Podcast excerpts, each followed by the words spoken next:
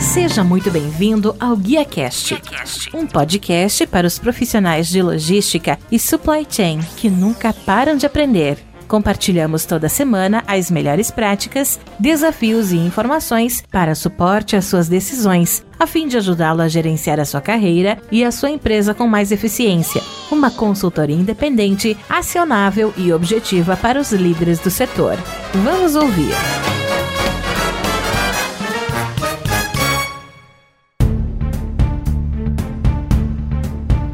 Olá, que tal? Tudo bem? Sejam muito bem-vindos a mais um Guia Cash, a melhor conversa profissional que você vai ouvir, onde recebemos toda semana um executivo se do setor para falar sobre negócios, logística e também supply chain, onde vamos falar hoje sobre projetos complexos em soluções para movimentação de materiais e separação de pedidos. Eu sou Rodilson Silva e hoje temos a honra de receber o Augusto Giraldello, que é cofundador e vice-presidente de vendas da Event Smart Intralogistics. O Augusto é engenheiro elétrico, pós-graduado em gestão de qualidade e engenharia de manutenção, possui 15 anos de experiência em projetos de automação logística, é também especialista na área em soluções para movimentações de materiais fundou a Invent em 2014 em parceria com Leonardo Araque e também Igor Uliana. Sem mais, recebemos aqui no palco do GuiaCast o nosso convidado de hoje, Augusto Giraldello. Augusto, seja muito bem-vindo ao GuiaCast. Muito obrigado por abrir um espaço na sua agenda e me ajudar a fazer mais episódio. Sempre um prazer, Rod. Obrigado pelo convite. E vamos lá, né?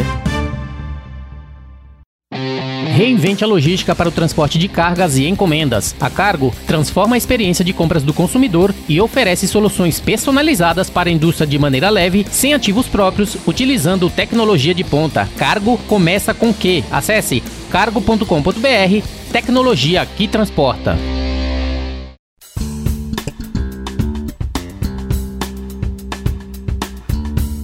O nosso papo de hoje é para falar sobre projetos completos sem soluções para movimentação de materiais e separação de pedidos. Tema esse que a gente vai estar tá conversando um pouquinho sobre a Invent.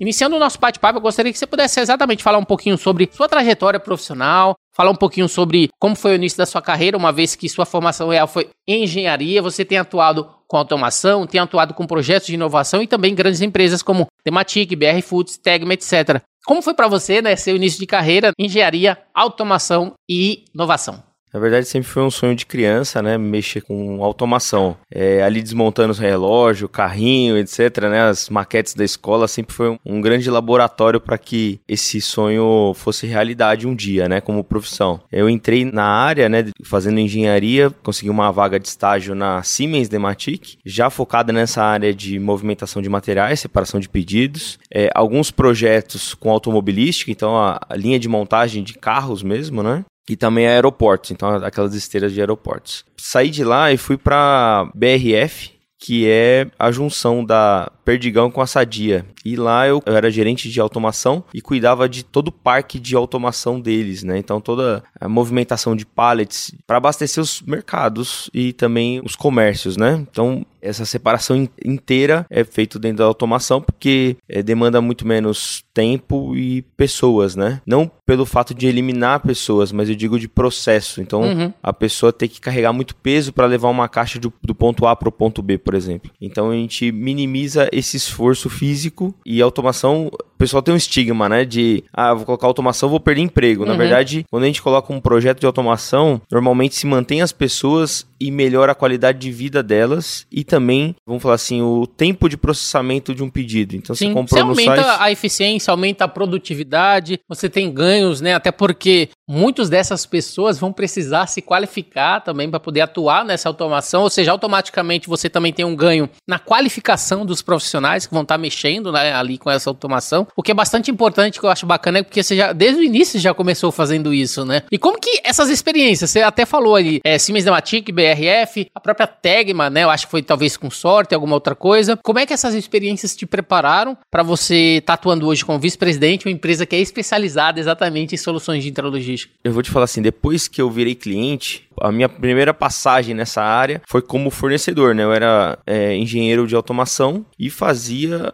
o startup dessas máquinas. Então já tinha um projeto conceituado, um, os equipamentos instalados é, e eu chegava numa parte final que era programar esses equipamentos. E aí, grandes parques de automação em vários clientes, eu era a ponta final, né? Entregava a chave na mão do cliente. Então, todos os testes e programação ficava do meu lado. Depois eu virei cliente e aí comecei a comprar automação no mercado. E vou te falar que esse foi o, o gatilho para que eh, tivesse em mente hoje, né? O que, que aconteceu? Eu fui um cliente frustrado. Na hora de comprar automação, eu fui muito mal atendido pelos fornecedores. Uhum. Uns no Você sentiu falta que precisava de alguma empresa que é... entregasse aquilo que realmente o mercado estava precisando? Então, uns no pós-venda, outros desde o início. Assim, o atendimento na venda já era. O fornecedor não queria saber qual que era a minha necessidade, ele queria entregar um produto.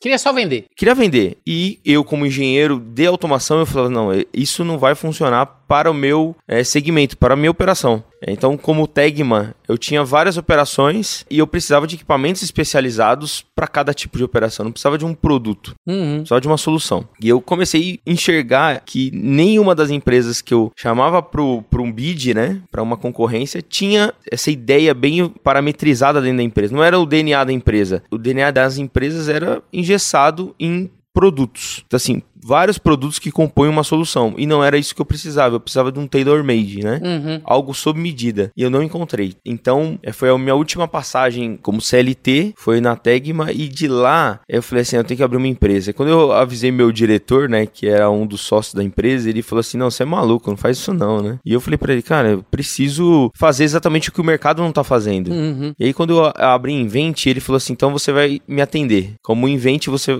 eu quero você aqui é X dias dias por mês para cuidar do que você estava fazendo já. Uhum. Consegui fazer isso durante uns seis meses. Depois eu falei assim, ó, vou mandar uma outra pessoa no meu lugar porque a demanda começou a aumentar, porque eu sabia exatamente a dor como cliente dos outros clientes. Uhum. Então eu comecei a ofertar para as empresas que eu já tinha passado o pós-venda. Então, como você falou, né, eu sou pós-graduado em gestão de engenharia da qualidade e de manutenção. Então eu comecei a ofertar manutenção não corretiva, mas a preventiva, né? Então, onde você tem que atacar para não parar a sua máquina. Então eu encontrei várias empresas logísticas com automação frustradas com equipamento parado. Entendi. Então, assim, foi o, vamos falar assim, o ponto de partida, né? O alvo para que começasse a rodar a empresa. Então, eu e o Igor Leonardo, nós íamos, né, como engenheiros de automação nesses clientes e começamos a mexer no software e entregar performance em uma máquina que já estava sem performance, entendeu? Então, é, é eu, eu, pegar um carro que chega a 200 por hora, mas ele tava, estava sendo utilizado em 50 por hora. E aí, e um equipamento já instalado, que nem foram vocês que colocaram, né? Exatamente. Ou seja, tirar mais performance daquilo já estava lá, algo que talvez superou a expectativa deles, até porque ele já não estava acostumado com aquela performance que vocês conseguiram entregar. E a partir dali surgir novos negócios, né? Até novos produtos e tal. É, em que momento que o, Leonardo Araque e o Igor Liano entrou aí nesse processo com vocês? Como é que foi você identificar quem poderia estar atuando como. Eu até faço essa pergunta porque a gente sabe, startup, empresas, você identificar o sócio, aqueles que cobrem ali as, as necessidades que às vezes te falta,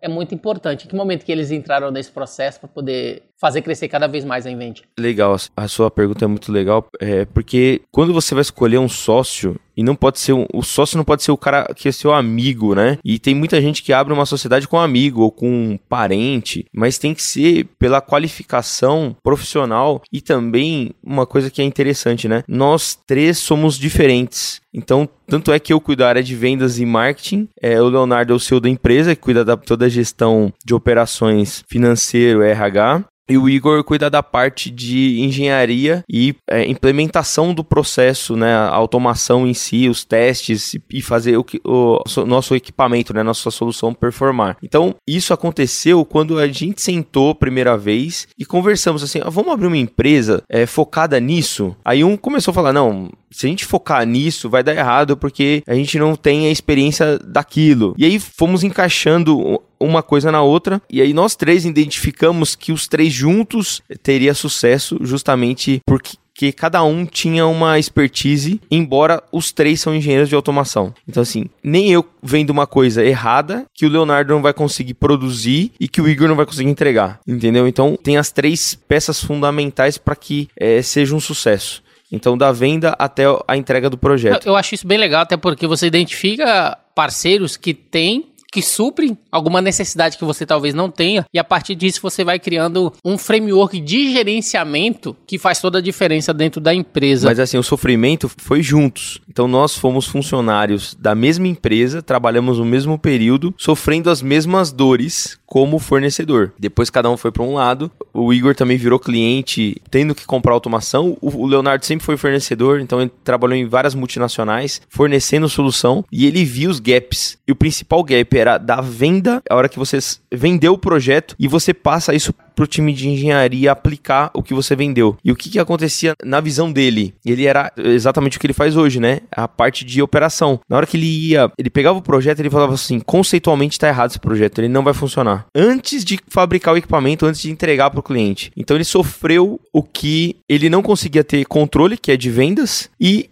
na hora de entregar isso para o cliente, ou ele entregava o que foi vendido e não funcionaria, ou ele tinha que entrar no circuito e falar assim: não, gente, para tudo, eu preciso falar com o cliente que a gente vai ter que alterar esse projeto. Então, assim, gera também conflitos tanto interno quanto do cliente. Uhum. É, e hoje, quando a gente vende um projeto, isso é, é legal ressaltar, né? Que é, existe uma política, vamos falar assim, é, dentro da Invent que a gente não vende projeto que não funciona. Então, várias vezes o cliente pediu uma coisa que eu já sabia que não, já ia, sabia dar que não ia dar certo e declinei o projeto. Falei assim, olha, esse projeto a gente não, não consegue fornecer. E de fato deu errado no, com outro fornecedor. Então, não é nem questão de experiência, mas é, vamos falar assim, é de estudo, porque não é um, um feeling, é você colocar os números na mesa. Então, a primeira coisa quando a gente entra num, num cliente, eu peço o master data dele. O que, que é isso? Me dá um mês de operação, é, da sua operação pico. Me dá um mês da sua operação, é, seis meses da sua operação flat. E a gente analisa com. Aí hoje já, já tem softwares para fazer uhum. isso, né? É, simuladores para fazer isso, para a gente chegar no racional. Então é impossível a gente vender um projeto sem analisar. Impossível. É igual você chega no médico, né? Como é que o médico te dá um remédio se ele não fez um,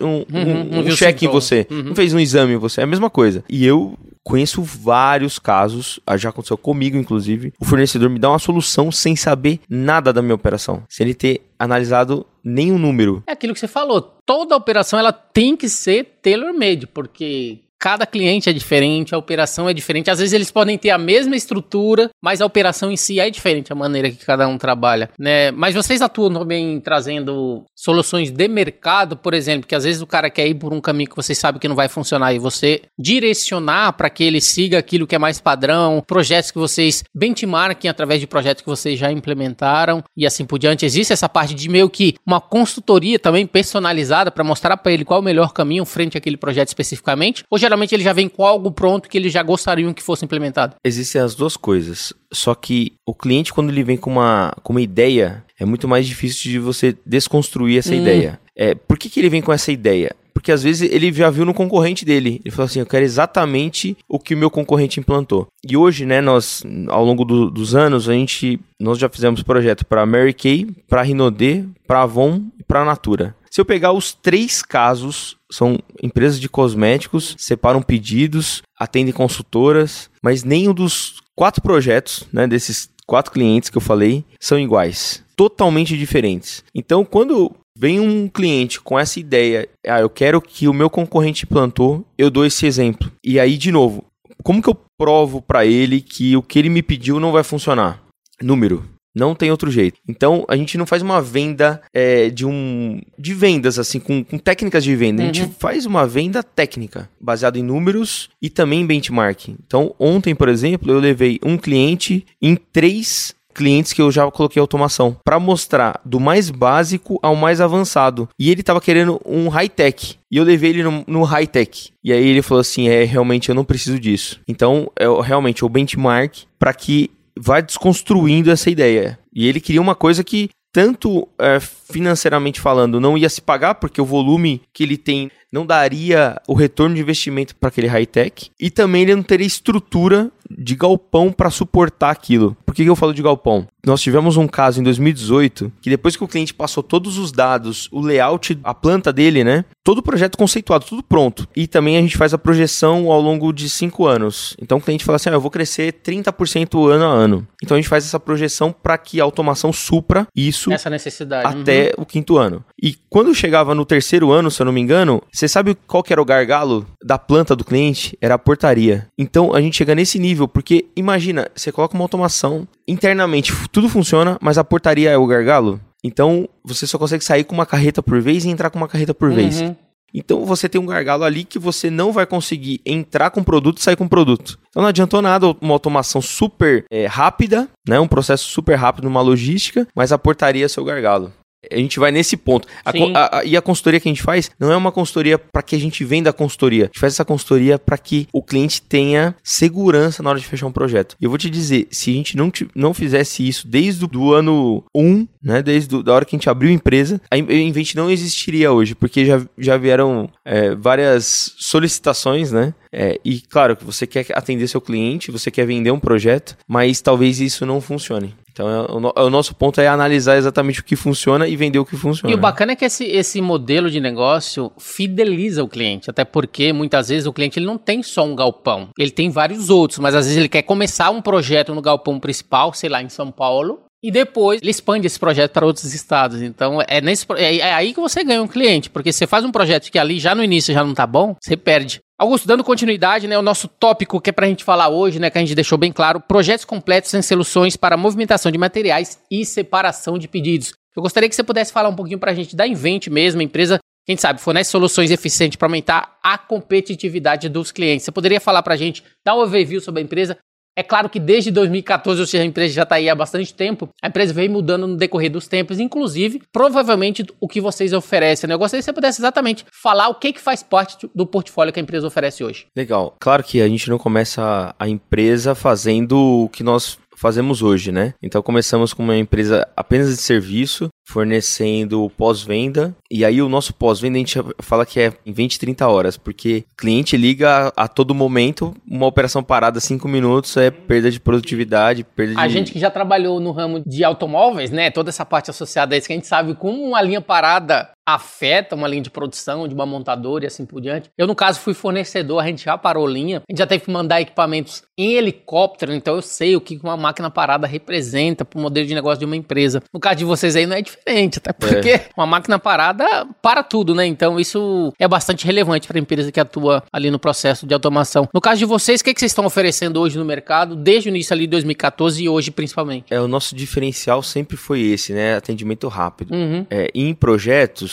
até 2018, a gente importava, vou te dizer que 100% de equipamentos. Então a gente fazia o projeto, comprávamos os módulos, né, os transportador, o sorter de fora e fazia toda a montagem aqui no Brasil de painel elétrico e o software do nosso lado aqui, né, aqui no Brasil. A partir de 2018, o fator principal que nos levou a ter uma fábrica foi o tempo de fabricação. Esses importados, eles passaram de 16 semanas para 26 semanas, o que tirou totalmente a nossa competitividade com relação aos nossos concorrentes que são multinacionais. Então eu acabei virando uma multinacional sendo nacional. E todo o meu. O custo também, né? O, vou te falar que o custo nem era o, o uhum. fator principal, porque a nossa estrutura, por não ser uma fábrica, era enxuta. Então eu ia competir com uma multinacional, com uma estrutura pesada, e esse custo ia ser maior que o meu. Mas o meu prazo, e eu vou te falar que o prazo é o fator decisivo, porque quando você vai comprar uma, qualquer coisa no site, você é paga mais caro. Um sorter é padrão também, não é? Você não. produz deixa no estoque ou é sempre personalizado também? Tamanho, os negócios? É 100% personalizado. Ah, eu já não sabia. Eu achei que poderia criar estoque ali, por exemplo, das peças, das ferramentas que você cria.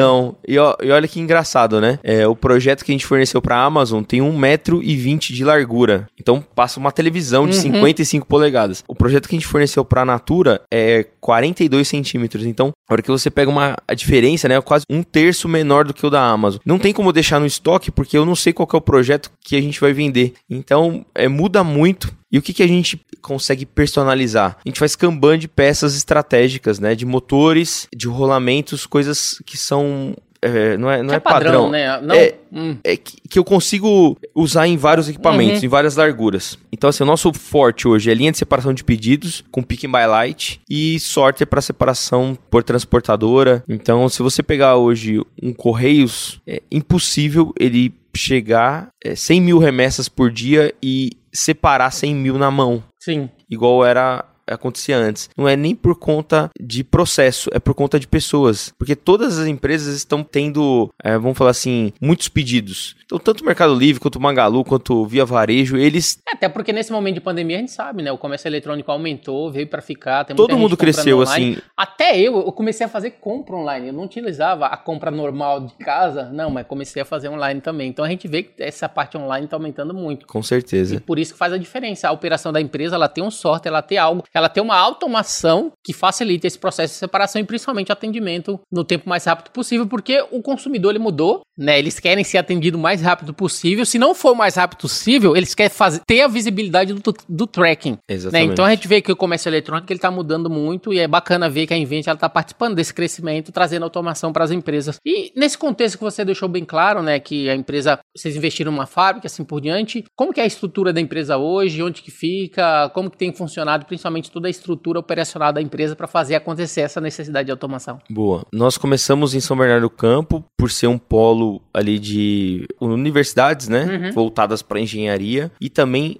toda a parte de supply que abastecem as montadoras estão na região. Para Uhum. justamente abastecer essas montadoras. Então, como a gente se considera uma montadora também, porque eu não produzo a peça, eu disparo o projeto para várias empresas, Uhum. uma faz o corte a laser, um faz o rolete e chegam todas essas peças na nossa fábrica e a gente monta os equipamentos. Então, o desenho é nosso, só que eu sou uma Volkswagen da vida, né? Se você pensar, Mas essa, essa montagem, vocês já faziam em um local específico também ou fazia já no cliente especificamente anteriormente? Até 2018 a gente importava 100% montado. Ah, já vinha, montado. Vinha tá, tá, pronto. tá, tá. Uhum. A partir disso, a gente começou a produzir os nossos equipamentos. Então, gente, nós desenhamos o- uma esteira de rolete e padronizamos isso Aciona fun- os fornecedores, eles vão fazer as produções, chegam os equipamentos desmontados e vocês fazem a montagem. É, chega os componentes Entendi. de vários Uhum. fornecedores. Ah, o parafuso de um, porca do outro, a roela de... E aí, essa montagem é, é o tailor-made, né? Então, tem projeto... Na verdade, nenhum projeto é igual ao outro, mas as larguras, as alturas... A um tem um mezanino de 3 metros, o outro tem um mezanino de 2,90. Já não bate a, a altura, é outro projeto. É, mas a fabricação... Aí, até o ano passado, nós estávamos em três endereços diferentes. É, um com a fábrica, um com estoque e outro com a matriz, que ali toda a parte de engenharia e no começo desse ano a gente decidiu é, unificar toda essa operação em quatro andares de um, em um centro logístico lá em, em São Bernardo do Campo. Então hoje nós temos fábrica, engenharia, pós-venda, tudo no- na mesma estrutura e assim a gente consegue enxergar, né? O engenheiro faz o projeto, chegam as peças, ele consegue ir na fábrica testar o equipamento antes de a gente mandar para o cliente. É, é- toda essa operação até o ano passado era muito mais complexa, né? Três endereços para você ficar se deslocando. Uhum. Hoje está tudo na mão, inclusive para os vendedores. Então, eu tenho é, acesso ao estoque, à fábrica. Para o vendedor levar um cliente que está produzindo equipamento é, é muito mais fácil. Fora essa estrutura, nós temos um, os nossos pontos de apoio, né? Que é a filial de Alphaville, que cuida do marketing e também de vendas. Então, todo, as reuniões de vendas com o cliente, É reuniões. Você fica? Eu fico, eu fico em cliente. O dia que eu tô no escritório, eu faltei no trabalho, né? Mais ou menos assim. Igual ontem. Eu, ontem eu, te- fiz quatro visitas ontem. Então, é o dia inteiro na rua, né? Em cliente mesmo. Mas a gente usa essa base como um, ah, um, um ponto de apoio. É, em Atibaia, nós temos uma base que atende todo o interior de São Paulo é, e também o sul de Minas. Fora isso, nós abrimos esse ano uma filial nos Estados Unidos, Que que fica em Miami, focado em atendimento pós-venda para clientes que nós vimos a necessidade no Brasil, mas lá nos Estados Unidos passa pelo mesmo, pela mesma coisa, né? É, a empresa comprou uma automação há 10 anos atrás, Mas precisa ter essa, esse pós-venda. mas precisa Uhum. ter uma outra performance. Esse equipamento não atende mais. já tem alguma atuação, assim, fora já clientes validados e Nós já projetos implementados? A filial foi aberta é, em janeiro. Nós já temos clientes. Agora, é, a implementação do projeto ela tem um- uma vida, né? Uhum. Do, do dia do pedido até o dia da implementação varia de 3 a 6 meses. Aí depende o tamanho do projeto, depende a complexidade dele, porque tem projeto que eu tenho integração com dois sistemas. Sim. Eu tenho integração com o sistema do cliente e do meu cliente. Então, que ele é um operador logístico, por exemplo, né? Então, eu tenho que receber o pedido do cliente aqui e, devo, e disparar para o WMS. É a devolução da, a, da separação do pedido. Então, o nosso diferencial assim é a flexibilidade, que é pegar a necessidade do cliente, não só da parte física, mas também da parte sistêmica. Você pega um operador logístico, ele tem várias customizações por conta de ter multi-clientes. A hora que eu ofereço uma solução para ele que é engessada, ó, você vai ter que fazer integração com o meu sistema, mas o meu sistema só se comunica via web service. Só que se a facilidade para ele é a IDOC, e eu ingesto isso no, no web service, já trava o projeto. Então a nossa flexibilidade, eu sempre pergunto para qualquer time de TI, o que, que fica mais fácil para você? conoce E essa pergunta é tão atípica, porque dá para ver no, nos olhos de um gerente de TI falando assim, ah, como assim? O que, que é mais fácil para mim? Não, como que você quer que, que eu faça a integração? Eu faço do jeito que você quiser. Uhum. Então, o nosso software de integração, ele é tão flexível ao nível de eu conseguir mudar a cor da tela do cliente, colocar o logo do cliente. E isso, pensa, você chegar na Sim. Microsoft e falar assim, ah, eu quero que tenha o logo da minha empresa num software da Microsoft. Os caras não, não querem. Então, assim, é do mesmo jeito uma multinacional que são, os, hoje a maioria dos nossos nossos concorrentes são multinacionais. Excelente. Eu lembro que recentemente vocês fizeram um release, né, dos projetos realizados e tal, falando sobre economia energética por utilizar tecnologia Stop Start. Eu queria que você pudesse falar um pouquinho, né, dessa tecnologia Stop Start e qual é o diferencial da mesma nos projetos realizados. Sabia que isso foi muito mais por uma necessidade como cliente, né? Depois que eu tava lá, minha planta automatizada, eu como cliente ficava vendo os equipamentos rodando sem nada em cima. Uhum. Então pensa, é a mesma coisa você pegar seu carro e deixar ele ligado na garagem. Mas eu não estou usando e ele está no ponto morto ali, por que, que ele não está desligado? Então as montadoras fizeram lá o sistema Stop Start, né? Que é justamente parei no farol, é, ele desliga o carro ah, até entendi. o farol ligar. E aí você, é, sem apertar botão nenhum, é só pisar no acelerador que ele anda. Quando a gente chega no implementa uma automação, a caixa saiu do ponto A e chegou no ponto B, eu já desligo o ponto A, não preciso deixar o ponto A ligado. Se eu não tenho mais uhum, nada, nada passando, uhum. acabou o meu turno. O operador não precisa nem apertar nenhum botão. Toda automação fica em standby. Quando esse operador colocar uma caixa na frente do sensor de qualquer sensor, eu vou ligar daquele sensor para frente. Então essa é a tecnologia é, Stop Start. É toda a esteira, por exemplo, não. que vai estar tá ligando. É só aquela que vai precisar estar em uso para fazer toda a movimentação. Pô, Exa isso é muito legal. Exatamente. Até porque gera muita economia e gera principalmente também todo o contexto associado a que a gente falou de qualidade de processos e assim por diante, porque você não tem atividades que não agregam valor naquele momento, né? É. Quando a gente entra no contexto do Six Sigma, do Lean e tal, isso faz todo sentido. E não é só economia de energia. Tem todo mundo acha que assim, ah, não, estou fazendo uma economia de energia, mas e a correia? E o motor? Sim que sofreria o desgaste em menos tempo. A vida útil dele é três anos, mas se eu desligar e ligar na hora certa, ele pode durar cinco anos. Então é economia de equipamento, principalmente, uhum. né? Como cliente eu ficava indignado. Falei assim, não é possível. É a mesma coisa eu ligar o meu carro e deixar na garagem ligado o dia inteiro. Vai consumir o um motor, é pastilha, é pastilha não, é correia dentada, vai consumir tudo. E na verdade eu não estou usando. Então é a mesma coisa dentro da logística. E quando eu chego num cliente é, que já tem uma automação, é a primeira coisa que eu pergunto para ele: por que, que a sua esteira tá ligada? Ah, não, porque tá, tá em produção. Tá, mas então por que, que ela não está desligada sem ter nada passando em cima? É, boa pergunta, não sei. Justamente porque não tô julgando, né? Mas o que, que é melhor? Eu vender um motor a cada cinco anos ou vender um motor a cada dois anos? É claro que a cada dois anos. Mas aí eu não estou pensando no cliente, estou pensando na minha empresa. Então, assim, eu prefiro é, fidelizar o cliente pelo bom atendimento. Essa é a nossa nosso DNA da Invent. Para você ter uma ideia, nem o software que nós fazemos é nossa propriedade. Aí você vai falar, não, mas não tem propriedade intelectual nele? Tem. Até porque todos os blocos que nós criamos dentro do software, ele é um bloco de propriedade intelectual. Mas o nosso diferencial é o bom atendimento com o cliente. Eu não travo, não ingesto o cliente porque o software é meu domínio. Então, para provar isso, né? Isso desde o do início da empresa sempre foi assim. A gente pega o software, entrega para o cliente, o software é seu. Mas o cliente fala: Não, mas eu não vou conseguir mexer no software. Se você contratar um cara do Senai, ele sabe mexer no software, porque os blocos são comentados, bloco aberto. Toda a tecnologia, vamos falar assim, é, a, a escrita desse software era uma linguagem que é ensinado no Senai, então não tem nada.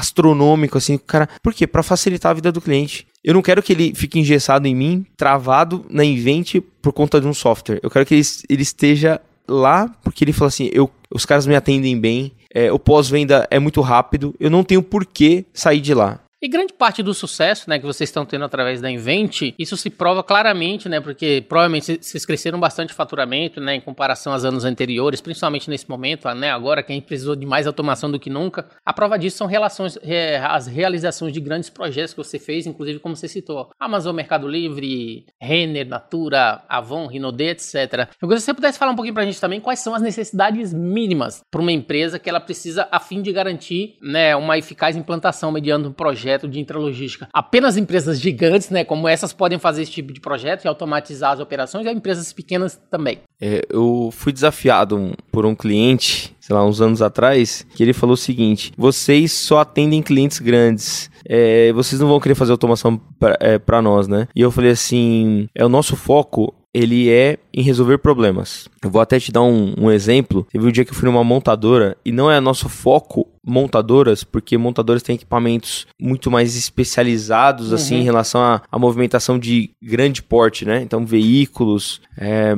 então Chassi, não, é, não, porta, é, então... não é o nosso uhum. foco. E aí eu fui nesse cliente numa montadora muito grande, famosa, e eles falaram o seguinte: a minha pergunta quando eu entrei na linha de produção, eu falei assim: por que que você está montando o carro A o carro B e o carro C, um atrás do outro, na mesma linha de montagem. São carros diferentes, não? É, são carros diferentes. É, então, mas como que você faz? Ele falou assim: é por isso que você está aqui. Porque esse é o problema. Quando eu vou montar o carro A e chega na linha de montagem, o, o funcionário está com a peça do carro B. Então são modelos diferentes, pensam, modelos de carros diferentes é, não é nem o mesmo é, acessórios diferentes, é o modelo diferente. Então, por exemplo, uma Tucson e o i30 são carros diferentes. E aí ele tinha esse processo, esse problema. E a gente, né, depois que identificado o problema, a gente ataca na causa raiz. E aí nós resolvemos o problema atrás que era alimentar a linha de produção de forma correta. Então, se ele tem uma Tucson e um i30, eu tenho que chegar na, na sequência correta. E a separação que estava errada. E não a montagem. Então nós resolvemos esse problema. O cliente ficou super satisfeito e aí foi fase 1, fase 2, fase 3 do projeto avançando. Mas voltando nesse cliente que era uma, uma operação bem pequena, e eu falei para ele assim: o nosso foco é resolver o problema. E o seu problema é, qual que é a sua dor? Ele fala, ah, minha dor é essa aqui tá. e nós fornecemos uma automação tão reduzida que virou um case para nós, para quando tem projetos pequenos. E eu vou te falar que esse case virou um chamariz para vários outros clientes que também precisam de uma automação, mas acham que a automação é mais enxuta. É, mas eles acham que a automação é caríssimo e que não vai uhum. caber no bolso. Nós fizemos esse ano também uma provocação do tipo, eu invisto na sua automação e claro, tem os critérios, né? Mas depois que funcionar você me paga. Justamente porque a gente tem tanta sede de resolver o problema e certeza também. E certeza, exatamente. Lá atrás, claro, a gente não tinha capital para isso, mas já tivemos é, clientes falando isso. Ah, depois que você funcionar, a gente te paga. Falei, ah, não tem como, né? Tem que ter um fluxo de caixa. Mas hoje tem é, oportunidades em projetos que tá ali montado e você vê um, um problema crônico que é tão simples de ser resolvido e que o fornecedor não tem mais interesse. Por que, que não tem mais interesse? Porque ele prefere vender um equipamento novo. E nós temos o grande interesse de resolver o problema que eu resolvo o problema depois você me paga. Nesse nível, assim. De, é, nível de indignação ao ponto de você. Eu faço de tudo para resolver o problema sem olhar dinheiro. E falando um pouquinho agora de. Chegando nas perguntas finais, perspectivas futuras, né? Considerando o seu trabalho como vice-presidente, né? A gente falou de vendas na Invent, Smart, Intralogística. Qual que é o cenário que vocês têm trabalhado agora, né? Principalmente em 2022 e mais para frente, considerando o planejamento estratégico da empresa para ela crescer ainda cada vez mais, uma empresa, quem sabe, brasileira, que trabalha com intralogística, automação, ramo de logística, principalmente automação, aumentou muito, né, nesses últimos tempos. O que vocês estão planejando mais para frente, além das expectativas, como você já falou, está presente em outros países? O ano passado, nós fechamos o ano com 80 funcionários, né? E esse ano, nosso planejamento é fechar com 160 funcionários, ou seja, dobrar a estrutura, uhum. a estrutura física a gente já dobrou de tamanho do ano passado, unificando as três plantas, então a gente já, já dobrou essa, é como se nós tivéssemos seis plantas hoje, né, no mesmo local. Então, assim, é tanto o dobro de engenheiros, né, de funcionários, também do, do, da estrutura física, mas por conta de demanda de clientes. Então, nosso pipeline de projetos do ano passado, do ano retrasado por ano passado e para esse ano, é, só vem duplicando. Isso por conta de cases positivos, né? Então nossa perspectiva é é o crescimento assim exponencial, mas com o pé no chão, né? A gente não faz nada que a gente não consegue entregar. O ano passado nós entregamos 45 projetos. Já tivemos algumas perguntas do tipo: vocês vão conseguir entregar o meu projeto? Né? Visto que vocês estão entregando vários ao mesmo tempo. Então, quando esse tipo de pergunta acontece, a gente leva na, nos nossos clientes e também na estrutura da empresa, porque justamente, né, se acaba sendo comparado com uma empresa multinacional. Mas como que você consegue fazer isso se você não é uma multinacional? A nossa ida para os Estados Unidos foi justamente por necessidade de clientes. Na América Latina, nós já estamos em alguns países, na Argentina e no Chile, mas vou te falar assim que a demanda Brasil ainda é muito grande. Vou te dar alguns números, né? Lá nos Estados Unidos, 90% das empresas têm automação na área de logística. No Brasil, 30% tem automação. Ou seja, nós temos um campo muito grande aqui para crescer e eu fico muito feliz quando os nossos concorrentes também entregam projetos, porque isso é chamariz para novos é, clientes quererem projetos. Né? Quando um, surge um case negativo no mercado, seja da empresa X ou Y, traz um, um, um ponto. Um pé, um pé atrás um pé ali atrás, das empresas é, que o cliente fala assim, pensando não, em automatizar. Uhum. O cliente X é, comprou automação fazem dois anos que não roda, né? então vira um case negativo para o mercado. Eu, eu gosto de também frisar esse ponto, teve um. Eu tive uma ligação é, do vice-presidente de Latam de uma multinacional que é muito grande no setor, né? Eles não são nossos concorrentes porque eles atendem projetos de grande porte e nós chegamos até projetos de médio porte, porque a gente sabe o nosso tamanho também, né? E essa empresa multinacional, esse vice-presidente, ele me ligou e falou assim: "Cara, vocês estão de parabéns, porque vocês têm postura de uma multinacional, mas sendo uma, uma empresa nacional, e a flexibilidade de, de uma empresa nacional". Então assim, eu vou te falar que esse tipo de visão dos concorrentes para a Invent não tem preço, né? Nos mostra que nós estamos no caminho certo, porque nós somos respeitados pelos grandes. Teve um, uma outra vez que eu tava numa. Eu saí de uma visita e encontrei um vendedor de um concorrente meu, né? Uma multinacional. Quando ele me viu, ele falou assim: Ixi, perdemos o projeto. Ele falou isso pra mim. Per perdemos Só porque o projeto. já tava ali. Porque ele sabe do nosso potencial e também dos nossos diferenciais. E às vezes não é por questão do vendedor, mas é, é questão da política da empresa. Qual que é o meu prazo de entrega? É um ano. E o nosso prazo de entrega, seis meses. Então, Faz muita diferença. Faz a diferença para a decisão do cliente e realmente nós ganhamos esse projeto desse caso aí. Mas sempre que eu ganho um projeto, eu recebo ligações dos concorrentes nos parabenizando. E a mesma coisa acontece conosco, assim. Quando eu fico sabendo que o meu concorrente ganhou um projeto, eu ligo dando parabéns, porque é o respeito do mercado, né? A gente não é inimigo, nós somos concorrentes e é uma concorrência saudável. E é legal, né? Porque olha só, quando você entende isso, e eu entendi isso bem rápido, porque é conta, né? Se você ganhar todos os projetos que você está trabalhando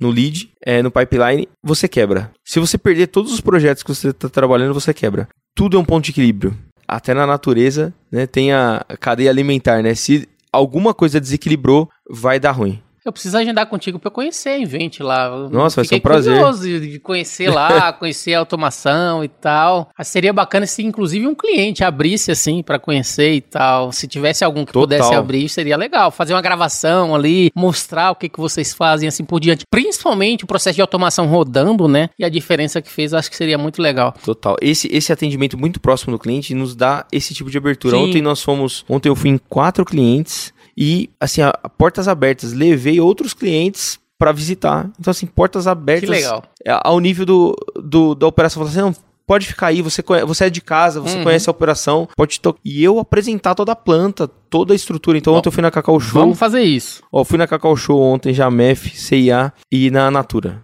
Uhum. Então, pensa, né? Qualquer operação que a gente quiser conhecer, visitar e, e fazer é um podcast lá, Operação Rodando, é possível.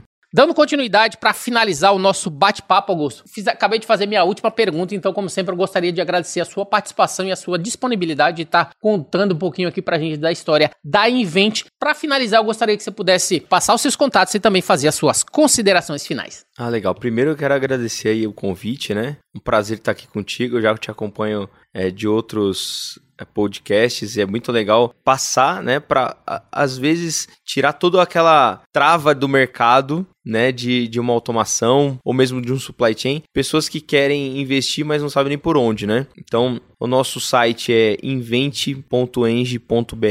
Lá tem assim todas as nossas redes sociais, mas nossa nosso Instagram é Invente Intralog e o nosso LinkedIn é Invente Intralogistic Solutions. O meu LinkedIn, né? Eu, eu vou te falar que o meu LinkedIn é mais movimentado que o LinkedIn da empresa, porque eu gosto de fazer o social ali com todos os nossos clientes. Eu conto muito clientes. o Araque no LinkedIn, ele é o, é, posta bastante também. É o Leonardo Araque, que é o, que é o meu sócio, que é o, o LinkedIn dele é leonardo.araque. O meu é augusto.guirardello e o do Igor é igor.uliana. São, são os sócios da empresa, né? Muito obrigado prazerzaço aqui falar contigo e mostrar que é a automação é uma coisa simples, não tem nada de outro mundo. Embora tenha muita tecnologia por trás, o nosso negócio é inovação, então a gente traz sempre coisas novas. A gente vai para a feira nos Estados Unidos e na Alemanha, que são polos assim que uhum. tem muita coisa legal, né? E, e, a gente gosta de fazer o novo sempre. Inovação é você fazer, trazer é, coisas novas continuamente. Então é o que a gente gosta de fazer. Então, pessoal, é aquilo que a gente já fala sempre, né? Se você não tá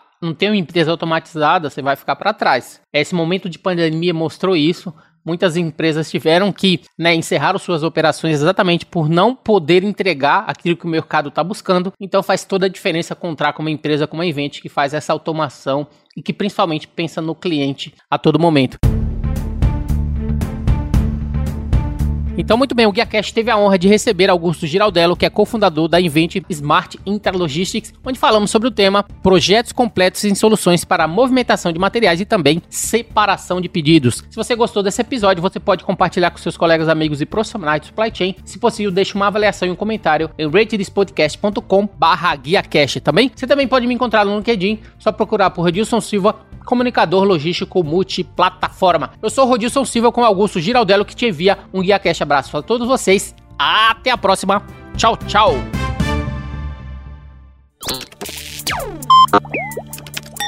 Equalab